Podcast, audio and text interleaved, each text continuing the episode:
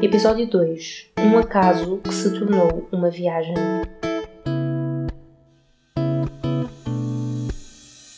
Olá, bom dia, boa tarde ou boa noite. Eu sou Suelen e nos próximos episódios estaremos a falar sobre imagem, beleza e fé. Sejam bem-vindas e obrigada por me ouvirem. Há umas semanas fui desafiada pela Ana Ruth a partilhar parte da minha jornada de mudança e retorno às origens, que a meio do processo descobri ser um assunto, ter um nome específico, transição capilar, e em certa medida ser algo tão pessoal para tantas mulheres, algumas das quais nos seguem no Benditas, que inevitavelmente mexe com a nossa estima e alegria. O episódio de hoje será para contar-vos um pouco da minha história e como cheguei até aqui. Recordo-me quando era pequenina, o comprimento do cabelo não era uma preocupação para mim, até porque quem me penteava era a minha mãe. O tempo passou e desde cedo passei a assumir a responsabilidade de me pentear e arrumar. Não sei se todas saberão, mas uma das principais coisas que são exigidas para desembaraçar cabelos crespos é a paciência. Numa tentativa de nos poupar o sofrimento, e o dele também, foram várias as vezes em que, quando calhava ao meu pai me pentear, por ele, passado um tempo, o que estava, estava, e os nós que faltavam desembaraçar, ele queria cortar e tapar com o cabelo que estava à volta, e o assunto dava-se assim por resolvido. Bem, como devem calcular, não era ideia que me agradasse. Preferia passar sem pentear do que andar a cortar as partes do cabelo mais complicadas. A prática e a necessidade vieram. A verdade é que a necessidade aguça de facto o engenho. E comecei a perceber como é que poderia prendê-lo melhor e como é que ficava mais bonito, mas dava imenso trabalho e tenho muitas fotografias dessa altura em que desistia de pentear e prendia a faltar desembaraçar uma parte. Percebe-se claramente nas fotografias porque no meio nota-se que o cabelo está mais alto e que não é o formato da cabeça. Simplesmente não cheguei lá e há um ninho a precisar ser desfeito. Nesses meios tempos sempre fazia algum tipo de tratamento. No início, com intervalos de tempo maiores, depois com maior frequência.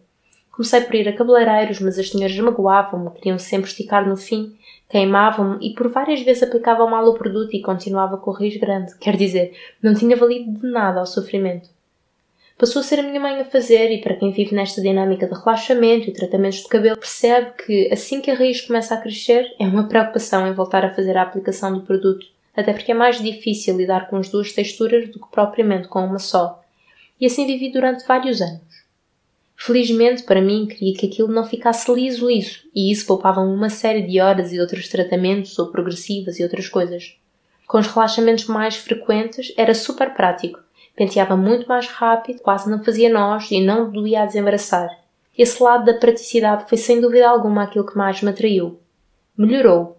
Andei praticamente sempre com o cabelo preso até que na minha adolescência, com 16 anos, comecei a experimentar fazer coisas diferentes ao cabelo arriscar um pouco mais neste campo e comecei a usar o cabelo solto, apesar de ainda estar muito diferente do que viria a usar nos anos a seguir, muito seco e maltratado, para mim era uma coisa nova.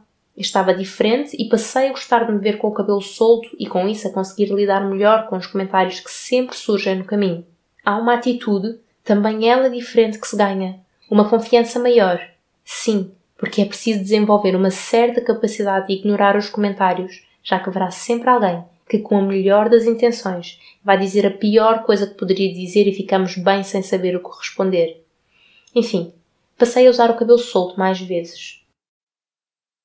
Foi no final de 2019 e por alguns motivos diferentes, mas principalmente as dores e o desconforto dos cheiros e produtos e perceber que era uma coisa demasiado agressiva que comecei a considerar parar de fazer o relaxamento.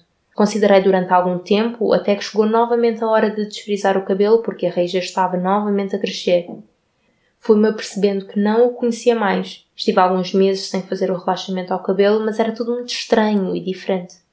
Decidi mais uma vez, e a última vez que desfrizei foi em fevereiro de 2020, pouco antes do meu aniversário, porque eu não estava pronta para ter registros de vídeos e fotografias com a raiz grande. Entretanto, chegou a pandemia e com ela o isolamento e o confinamento e outras tantas coisas assumiram maior importância. Comecei a sentir maior liberdade para estar mais tempo de pijama, com roupas mais confortáveis e também para deixar o cabelo crescer sem preocupar tanto com o que diriam as outras pessoas. Nesta altura, não sabia bem o que me aguardava. A série de podcasts Processos de Transformação no Corpo e no Coração é uma produção do Benditas Aceda ao nosso site e nos acompanhe pelas redes sociais em benditas.blog. para mais recursos de conteúdos cristãos produzidos por mulheres que amam Jesus. Que Deus muito vos abençoe. Um abraço e até mais.